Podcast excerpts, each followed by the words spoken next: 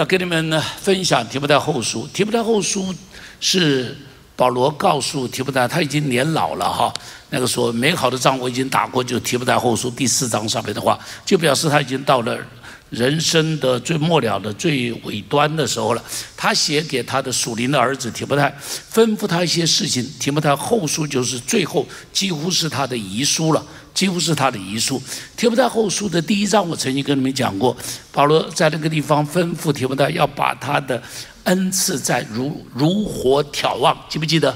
挑旺灵火，把他里头的热情，把他里头的那份的信心，把他那里头的圣灵的恩典重新把它挑旺起来。那是第一章讲的。我今天跟你讲第二章。保罗在第二章里头告诉他什么呢？我们一起来看。我们看第二章的第一节到第五节，我们一起来读。来，你要在基督耶稣的点上刚强起来，你要和我同受苦难，好像基督耶稣的精兵。凡在军中当兵的，不将人若在场上比武，非按规矩，就不能怎么样。第二章里头有讲好几件事情。第一件事情在这里讲了什么呢？要在神的家中做什么呀？好像基督耶稣的什么？哎，好像基督耶稣的什么？第一件事情告诉他要做精兵，后边有提到，提到什么呢？要做无愧的工人。后边继续提到要做贵重的器皿。时间的缘故，我没有办法跟你去讲那么多。今天我只讲一个，今天我只讲一个，讲前面这个。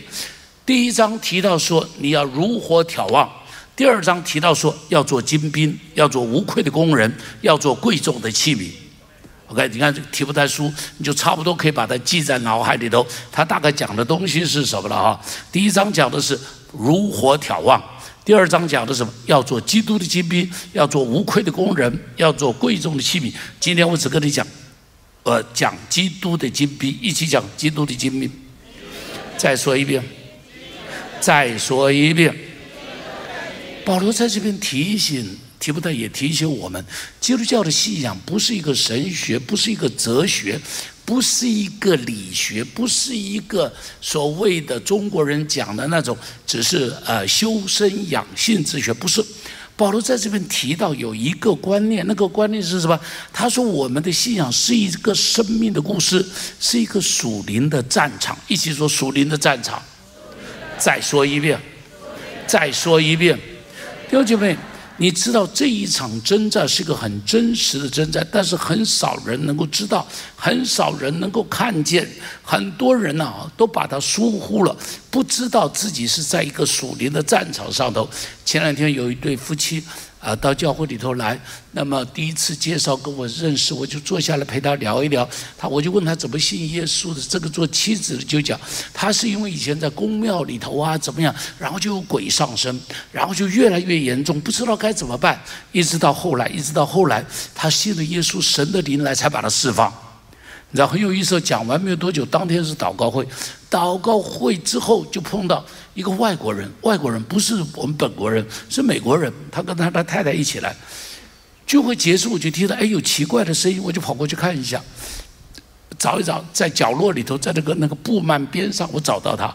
大家都走了，他在那，我就问说需不需要我帮忙？太太就跟我讲需要。你知道是什么状况？一样啊，一样啊，那里头有个东西控制他。里头有个东西控制他，所以他需要被释放。弟兄姐妹，属灵的征战是一个很真实的，所以在哥林多后书第十章第四节到第五节，我们一起读来。本不是属血气的，乃是怎么样？可以将各样的、各样至高之事一概，又将。夺回，使他能怎么样？保罗在这里讲什么？保罗在这边讲说，他说我们征战的兵器不是属血气的，在神面前有能力干嘛？要攻破什么东西？要攻破什么东西？他说有一个营垒在那个地方，像是一个堡垒在那个地方，要把它攻破，有点像这个亚速钢铁厂。对不起啊。知道亚速钢铁厂，全世界最有名的，这真是全世界最坚固的堡垒，就是亚速钢铁厂。它像是一个像是一个堡垒一样，在那个地方，他说这个东西要要把它攻破了以后，里头那些被掳的灵魂，那些被掳的思想，这些东西才能够被释放，能够将人心意夺回，使他归向基督。就这么这讲子，保罗这讲的就是传福音嘛。我们常常以为传福音是什么？我们常常以为传福音是跟人讲道理。传福音是知识是口才，用学问去说服一个人，让人被说服了，然后他就信耶稣了，他就信耶稣。所以我记得以前我们刚刚大学的时候啊，信耶稣的时候哈，我们在传福音以及请人家来传道的时候，都是跟我们从天文地理开始讲，从宇宙万物开始讲，讲的各样的知识，然后呢，最后才讲的有一个上帝，所以你需要信上帝。很多人传福音是用这个方法，我不反对，但是我一定要告诉你，能够使人信耶稣。输的不是使人被说服了，而是他里头的淫累要被释放，而是他里头的淫累要被打破。人是在一个捆锁中间，人是成为那一个淫累的捆绑，那个淫累的奴隶。好，在那个撒旦的捆绑中间，所以你知道吗？传福音的，哈，不是对付哈，就是呃，不是对付人的这个这个思想和观念而已，人对付的。是一个堡垒，是一个临界的堡垒，所以传福音不是用人的头脑入手，传福音是用人的心入手。我再说，传福音不是去接触人的头脑，传福音是接触人的心，会让一个人信耶稣的，是他的心被上帝释放了，他就信耶稣了。所以你会发现很奇特啊，很奇特，有人一来到教会里头就一直哭。莫名其妙，一听到诗歌就哭，没听讲到，一听到诗歌就哭，然后里头就觉得他好想信耶稣，根本不是因为你讲到了他想信耶稣，是神的灵在那个地方就是这样触碰他了，他就是想信耶稣，了解我的意思吧？他心里头就是被上帝抓住了，被上帝摸着了。被上帝摸着了，所以他就要信耶稣。所以我再说，传福音不从人的头脑入手，传福音从人的心入手。怎么样在他的心里头去触碰他，他就会愿意接受耶稣。他心被捆绑着的，所以他的心怎么样被释放？不是你的道理，而是神的灵、圣灵的工作。以弗所书第六章第十二节，我们一起读来。我们并不是与属血气的征战，乃是与那些。掌权的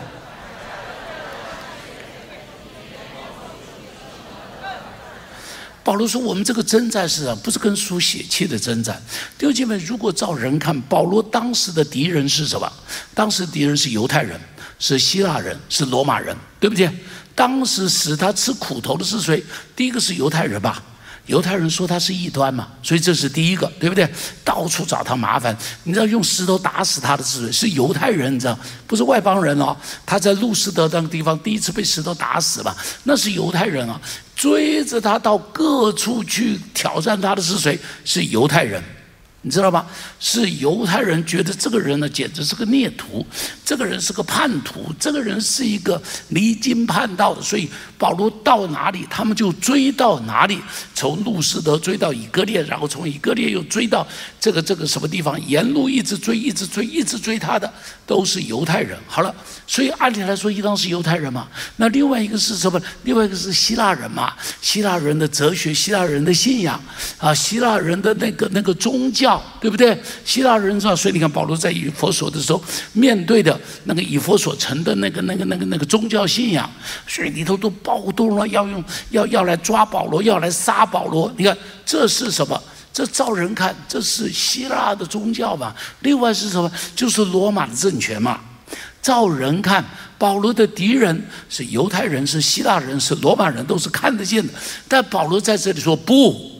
不是犹太人，不是罗马人，不是希腊人，是什么呢？是看不见的，是空中执政掌权的恶魔。第二部很重要，这个很重要。今天你我也会有一些征战，也许你以为是看得见的，你以为你的对头是你的敌人，在生意中间你的对头，在你办公室里头你的对头，在邻居里头他老在楼上敲地板。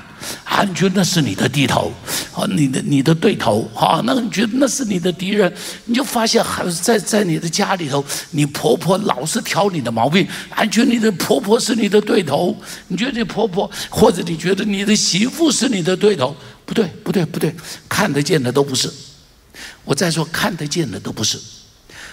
你的对头是他看不见的。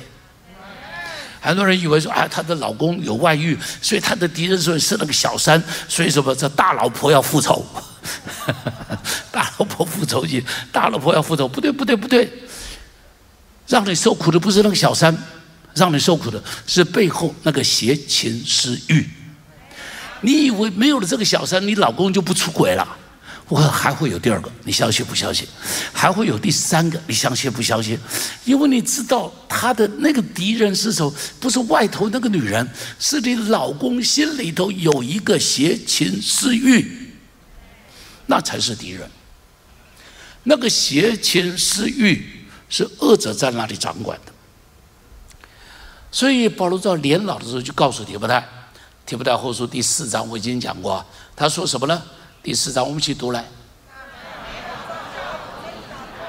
他打过了，他人生快走完了，所以他说：“美好的仗我已经打过了。”哎，我发现我快要讲这话了啊，年纪到了，快要讲这个话的时候了。这个佩珊一直摇手说：“我不要讲这话。”然后呢，他说：“我打过这个仗了。”然后呢，就告诉提布泰说：“你也要跟我一起。”打了美好的仗，提不到前书第一章第十八节，一起读来，叫你因此可以打那。提不太前书第六章第十二节，一起读来。保罗说：“我打了。”然后告诉提布太说：“我打了，你要打。我在前面打，我这仗打完了，那场仗你们还要打。”后边还有你们该打的仗，该打的仗。所以弟兄姐妹，基督徒信的耶稣，也不是单单个别蒙恩而已，坐在那边等候上天堂。不对，不是不是，我们是蒙召加入耶和华的军队。我再说，你是蒙召加入耶和华的军队，所以如果要当兵，就要当精兵，要当精兵。要当精兵，不要当善兵游泳。你知道全世界如果说这种部队最精良的、最会打仗的是哪个部队？大家都知道海豹部队，对不对？海豹部队这个英文叫 SEAL，这个海豹部队哈，SEAL 这个字是什么？S 一指的就是海洋，C，A 是 L 是天空。L 是 land 是陆上，所以什么是海豹部队呢？就是海陆空合在一起的一个特勤部队，就是一个海陆空合在一起的一个特勤特特勤部队哈。所以他们很厉害，他们的组织很特别，他们是四十人一个大队，然后一一个大队，大队里都分成两个小队，就是两个排，一个排十六个人。按理来说不是十六个人，不过他的排只有十六个人，两个排。就是三十二个人哈，然后八个人是一个班，所以你看他们的组织出去都是八个人，八个人，八个人。他们这就是海豹部队，他出去都是八个人，但是非常非常的厉害，他们是最厉害、最会打仗的。所以你看到有很多特战部队的电影都是演的他们，而且往往是根据一些真实的故事来演他们的故事。啊，比方说那个那个在什么非洲那个呃。班加拉是不是那个地方？那个大使馆啊，遇遇袭的时候，就是一个班的部队在那边守着。好，那个那个呃，非洲另外那个是啥？伊索比亚那个边上的叫什么名字？也是遇见难处的时候，那也是一个班在那边打的仗，一个班在那边打的仗。去抓这个宾拉登的时候，也是一个班，就是那一个班的一个部队下去，然后就把这些东西就把它解决了，就把它，所以是非常厉害，非常厉害的。但是你知道，如果要做精兵的话，有什么条件？第一个，一定要操练，要不要？要不要操练？要非常严格的操练，要不然怎么会变成精兵嘛？要不然就是大头兵，普通用没用的、没有用的那那那那种兵，哈，那种那种那种没有用的兵，一定要非常严格的训练。你知道海豹部队要怎么训练吗？你知道海豹部队的条件要求有多少吗？我跟你说一下，海豹部队啊，他的训练大概分三个阶段：初阶、中阶、高阶。从开始进去的时候，第一阶段，我这里把他的条件打出来啊，五百码的游泳，十二分三十秒，五百码，乖乖，很厉害哦，很厉害哦，十二分三十秒，我想我大概只能游到一百公尺，了不起了，十二分三十秒，好了。两分钟内做四十二个伏地挺身，你能够做四十个以上的伏地挺身的弟兄姐妹举一下手，能够做四十个，哇，厉害厉害厉害！你要几分钟之内可以做得到？两分钟吧？两分钟是这样的，两分钟就是一百二十秒，就是一百二十秒里头要做四十二个，然后呢，两分钟了还要做了五十个这仰卧起坐。然后六个引体向上，然后十一分钟跑一点五英里，这是最开始的进去的基本条件。好了，第二个阶段，你看第二个阶段开始提升了，二十分钟内一千码的长泳，乖乖，刚是五百码，十一分钟，现在二十分钟一千码，很厉害很厉害。然后两分钟七十个 push up。七十个伏地挺身，然后两分钟六十个仰卧起坐，然后十个引体上向向上。对不起啊，我一个都做不来。对不起啊，我这么老了哈，我大概吊在上边三秒钟、五秒钟，手就要松开来了，手就没有力气了啊。三十一分钟的跑四英里，跑六点四公里哦。我现在每天做运动的时候是一个小时四点五公里。一个小时，他是三十一分钟就跑了六点四公里，而且穿着靴子，穿着靴子和长裤哦，不是穿短裤，不是穿球鞋，不是穿 Nike 哦，是穿他的军用靴子哦。好了，第三阶段更厉害，更厉害，五百码的长泳，用这个七分钟内，八分半内完成，五百码。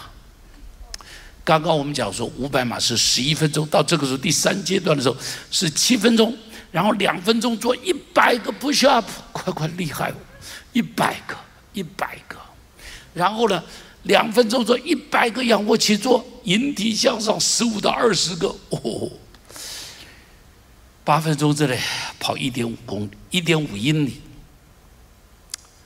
多少时间训练完？四十八周。这里头还不包含战技训练，这只是体能训练。它还有战技训练，各样的爆破武器的使用，航空各样的器材的使用。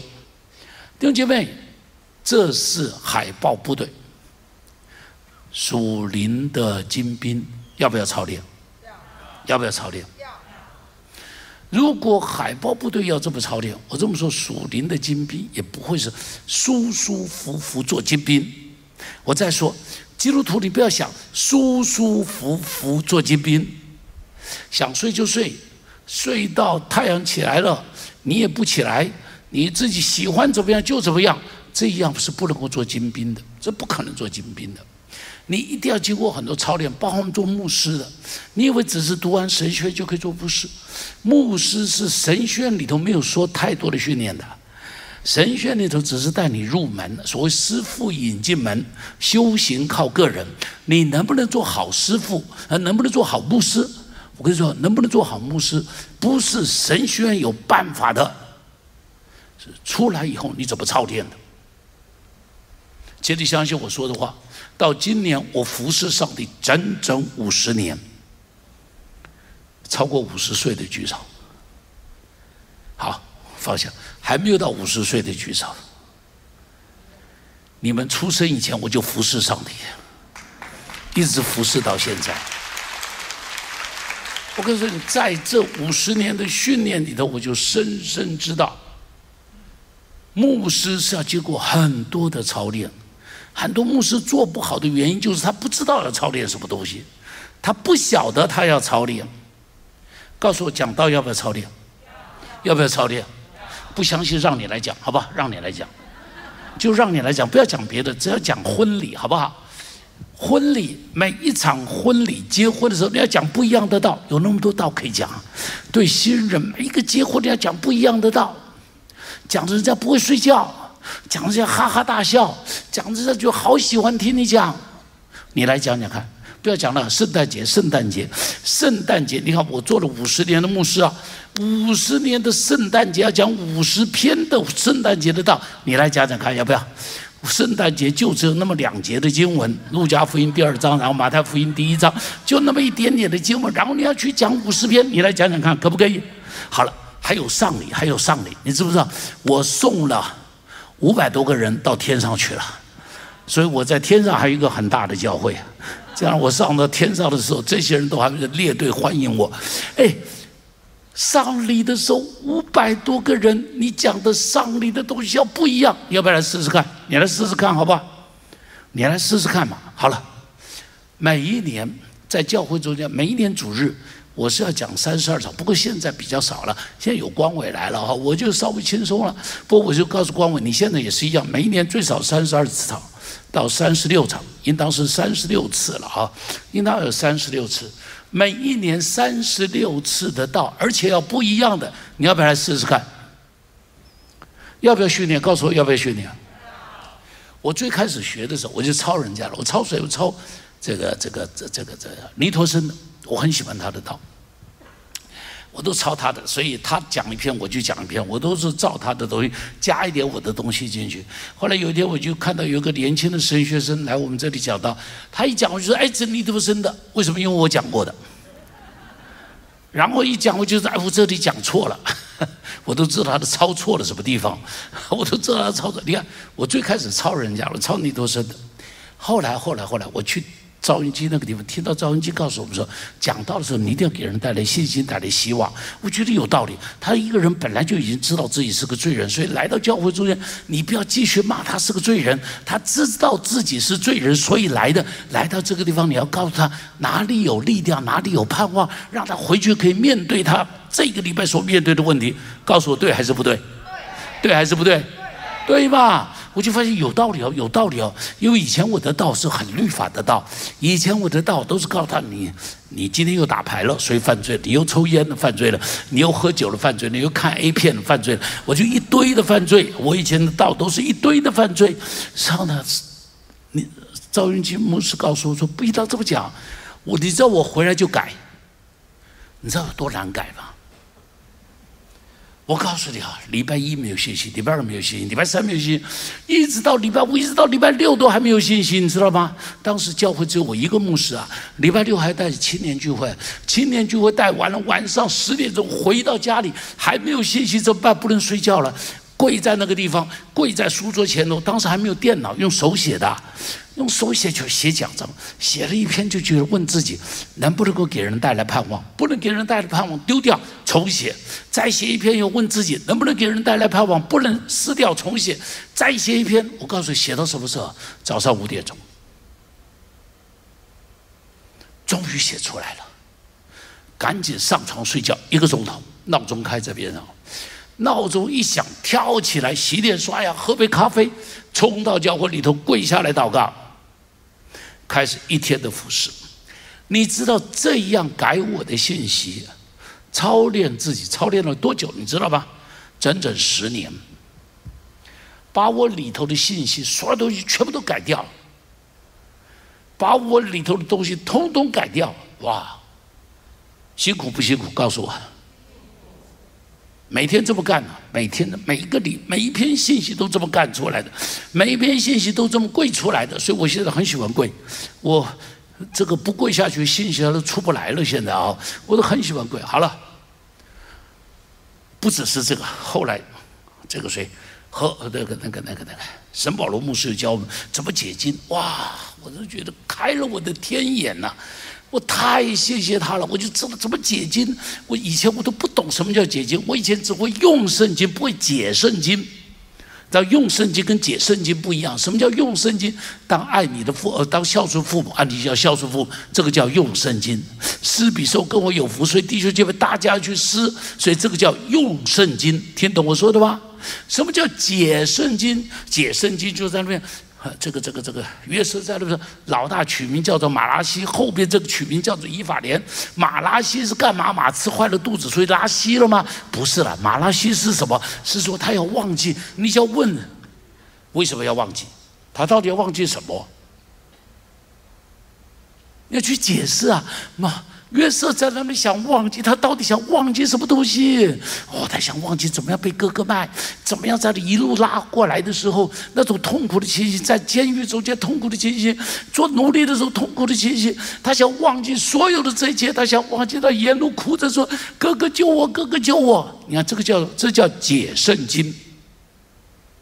我告诉你，呵，这个是神保罗教我的。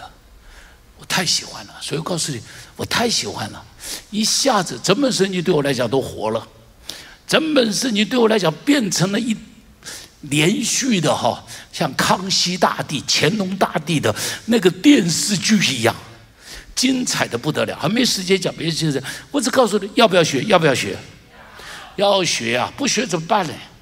讲到要操练，告诉我牧养的情怀要不要操练？要啊！你要从被动，原来是被动，人家来找你，你牧养他；后来变成主动，你去找需要的人。原来只是近处的牧养牧养，后来远处的你要去牧养。以前只关心你来不来聚会，后来我关心你这个人的生命到底怎么样。这是牧养情怀的操练。生命成熟要不要操练了？性格要不要操练了？大方的奉献要不要操练了？奉贤要不要操练？告诉我要不要操练了？我不是跟你们讲说奉贤要拿最大张的出来吗？拿最大张的出来要不要操练？告诉我要不要？要吧？我跟你们讲了，就我到高雄自己去领特惠，奉献袋传到我的前头，我就打开皮夹子一看，一百块钱太少，一千块钱太大，我就拿五百。圣灵就责备我，你不是要拿最大张，你为什么拿五百？我就说，这个不是我的教会。立刻挨骂，还什么你的教会，我的教会啊？啊，还有这种分别啊？还有这种分别啊？于是我就满脸通红的，赶紧把一千块拿出来放进去。你看我有没有在学？放进去以后，你知道吗？聚会结束，有人就拿一个袋幸福袋给他牧师，有人要转交给你。我也就想大概是祷告思想。回到旅馆打开了一看，一千块，一个字都没有，就是一千块。我说很有意思啊，我捐出去回来了。第二天奉献袋传到我的前头，就没考虑了，就把一千块放进去。聚会结束，又有人传一个这信封袋给我，说牧师这是你的。我说干嘛？他说这是人家要交给你。回到旅馆打开了一看，一个字都没有，一千块。第三天考虑都不考虑哦，我就放两千块进去哦。因为两天没奉献嘛，你懂我的意思吧？所以我就放两千块进去啊。聚会结束，又一个人拿来说：“牧师，有一个人转交你一个信封袋。”我就很好奇了，我说：“这什么故事啊？”还没有回到旅馆，在路上我就打开来看了，两千块。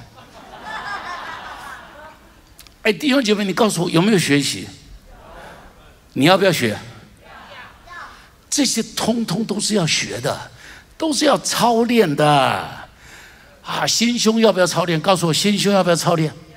要啊！心胸怎么操练？你知道，受伤了就会操练，没受伤不会操练。你就是被人家戳到了，你就发现心窄了，戳了以后你就变大了。会不会错？会呀，太多了。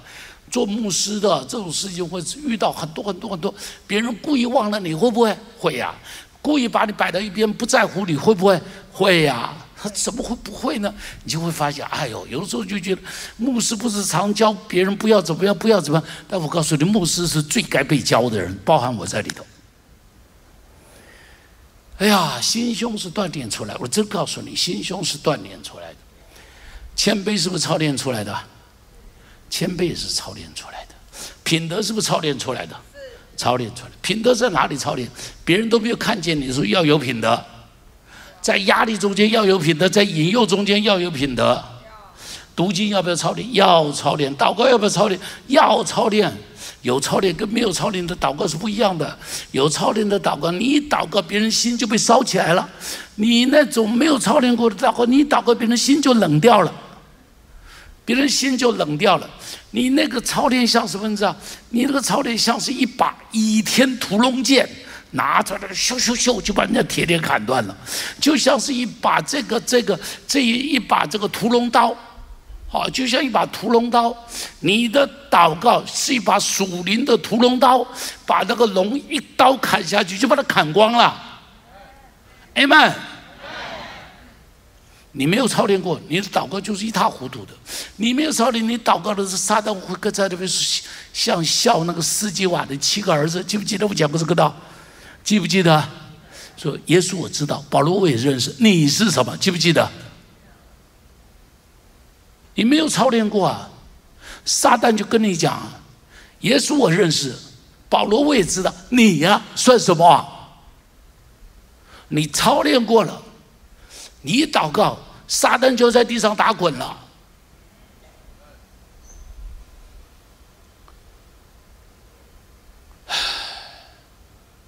服侍要操练，传福音要操练，见证真理要操练，正面的话语要操练。第二个，要不要加入行伍？要不要？什么叫加入行伍？就加入部队，要不要？要嘛，每个部队知道哪一营、哪一连、哪一排、哪一班嘛，这个叫行伍嘛。是不是？你说我是第三旅第一营第三连第二排第三班，哎，你看很清楚知道我在哪里。弟兄们，你要知道你在哪里，你不要一个人在那边讲，在那边去这个这个这个这个去修炼。我要告诉你，基督教跟佛教、道教不一样，佛教、道教是个人修炼。基督教不是一个人的武侠，记不记得一部短一一个影片叫《一个人的武侠》？基督教是团队作战，看一下一个短片。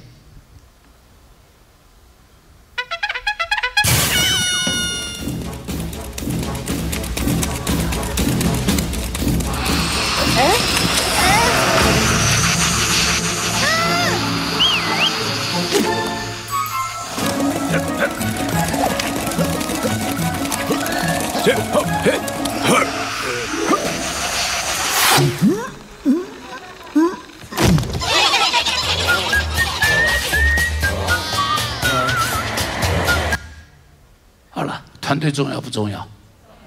团队重要不重要？像现在这种疫情的时候，有人生了病，他如果在小组中间，如果在这个照顾的网络的里头，那照顾网络立刻可以起来去帮助他，对不对？像现在我们就有这种，就很多人就立刻起来去帮助他。像最近我讲国良。生病了，那传道同工很多人就一起去帮助他，特别的浩恩应当给他掌声呢，就去陪他，因为他没有人照顾国良家里头的一些问题，没有人能够来照顾国良，所以他在医院中心要不要人照顾啊？要啊，浩恩就特别跑去啊，就陪了他，从白从早上一直到晚上在陪他，只有晚上回睡觉回来啊，好比他的兄弟还要热情，所以给浩恩一个掌声呢。那这个是一个团队吧？这是一个团队吧？有人生病的时候，有人受苦的时候，一个肢体受苦，众肢体一起受苦吧？你怎么可能说你受苦别人会有感觉？你在团队里别人就有感觉，你不在团队中间，别人不会有感觉的。很重要，很重要，很重要，很重要。时间缘故不能够多讲哦。你看摩西的时候他是有组织的，大卫的时候有三十个勇士，基甸有三百个勇士。参生他就是一个人，所以很糟糕啊。他只有一个人，所以最后就很悲惨呐。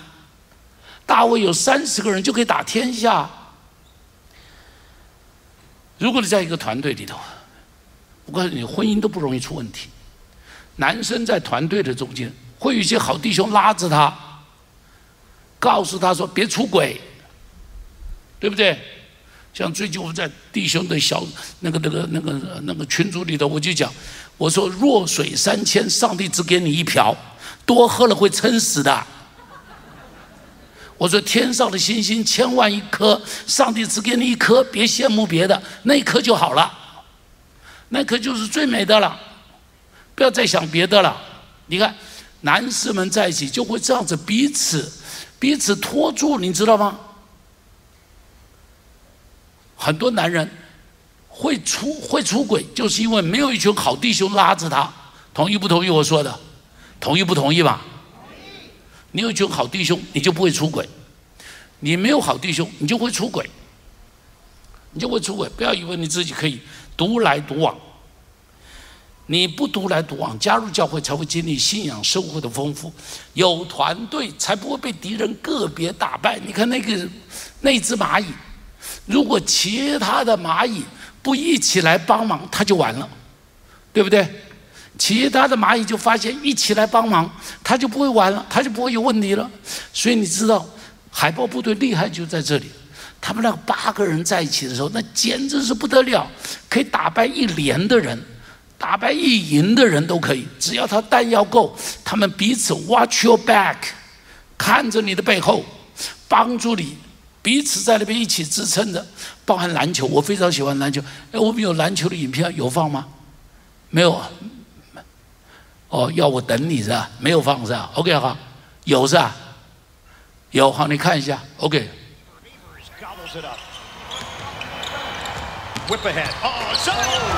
漂亮。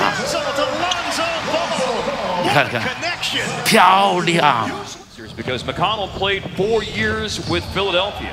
哦，你都不知道他怎么传的。That is a hoop for making a pass like that. That's on his knees, man. Come on, man. Yeah. 好，好好好，到这里，到这里，没时间看了。我太喜欢看篮篮球了，我太喜欢篮球了。你有没有看到那个变化千变万化，对不对？你都不知道那球怎么传来传去，三角传球啊，传来传去，啪，就一个人上篮了。好，而且你会想都想不到，那个人怎么会躲在那里？那个人怎么会知道他躲在那里？这个人怎么球传到那里？明明没有人，另外一个人会跑到那边去，就知道到那里去接球，然后就上篮，空中上篮，直接灌篮，哇，漂亮！弟兄姐妹，教会里头的团队要这样，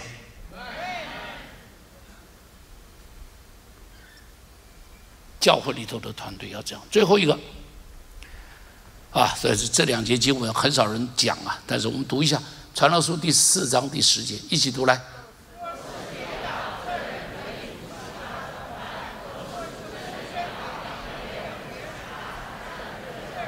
若是跌倒，边上有同伴就把他拉起来了；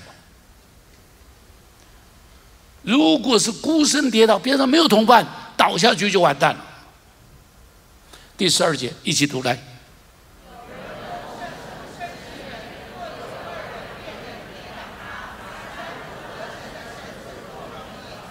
三股合成的绳子就不容易折断了，好，三股合成的绳子就不容易折断了，折断了。如果是一个人在那边，哇，一下子就把他干掉了，别人一下子就把他干掉了。第三，刚强壮胆，一起说。第一个要操练，第二个加入团队，第三个刚强壮胆。再说第一个要操练，第二个。加入团队，第三个，胆怯的人就不能够打仗。所以约书亚打耶利哥的时候，你会发现耶利哥的人什么？耶利哥还没打仗就害怕了。所以探子一去就知道这个完了，这个完了，因为还没打仗他就怕了，还没有打仗他就已经输了，还没有打仗他就输了。基甸本来带着两两万多人一起前去打仗，上帝说第一个害怕的就先走，害怕的就走掉了两万人。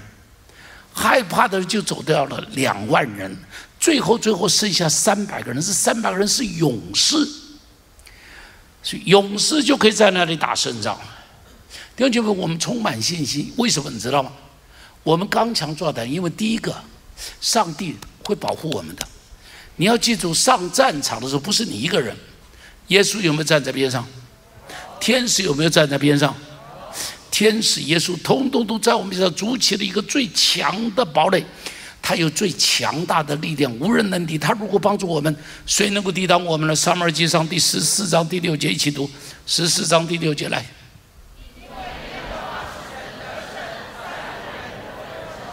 因为耶和华使人得胜，耶和华使人得胜，耶和华使人得胜，不在乎，不在乎，只要。上帝与你同在就好了。你看，在下边一节，犹大众人，你们请听，下边一起读来。因为胜败乃在乎，因为胜败乃在乎，因为胜败乃在乎。弟兄姐妹，感谢上帝，感谢上帝，我们是一支常胜军。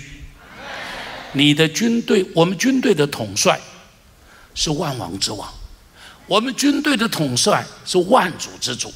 我们军队的统帅从来没有打过败仗，出埃及他打胜仗，进迦南他打胜仗，打下耶利哥他打胜仗，在比拉加的山谷那个地方，亚门人的部队像海像蚂蚁一样的爬遍了地面，但是他打胜仗。西西家的时候，亚述王十几二十万的部队把他全部围在耶路撒冷了，别的地方通通在亚述王面前像摧枯拉朽一样的失败了。但是刚刚我们读的经文，上帝使人得胜，不在乎人多人少。在加略山的十字架上，耶稣打胜仗。今天我们一样打胜仗，在职场上打胜仗，在家庭中打胜仗，在社会各个角落上打胜仗，在各个岗位上，在每件事上，记住，举高举得胜的旌旗。高唱得胜的凯歌，祝福你今天一定要打胜仗。祝福你今天一定要打胜仗，因为胜败不在乎你们，胜败不在乎你们，胜败不在乎你们。我们一起起立，我们来唱诗。收听我们的 Podcast，想认识耶稣吗？或是想更多了解教会？欢迎您上网搜寻新店行道会，或输入 topchurch.net，您将会获得所有关于我们的最新资讯。期待再次与您相遇。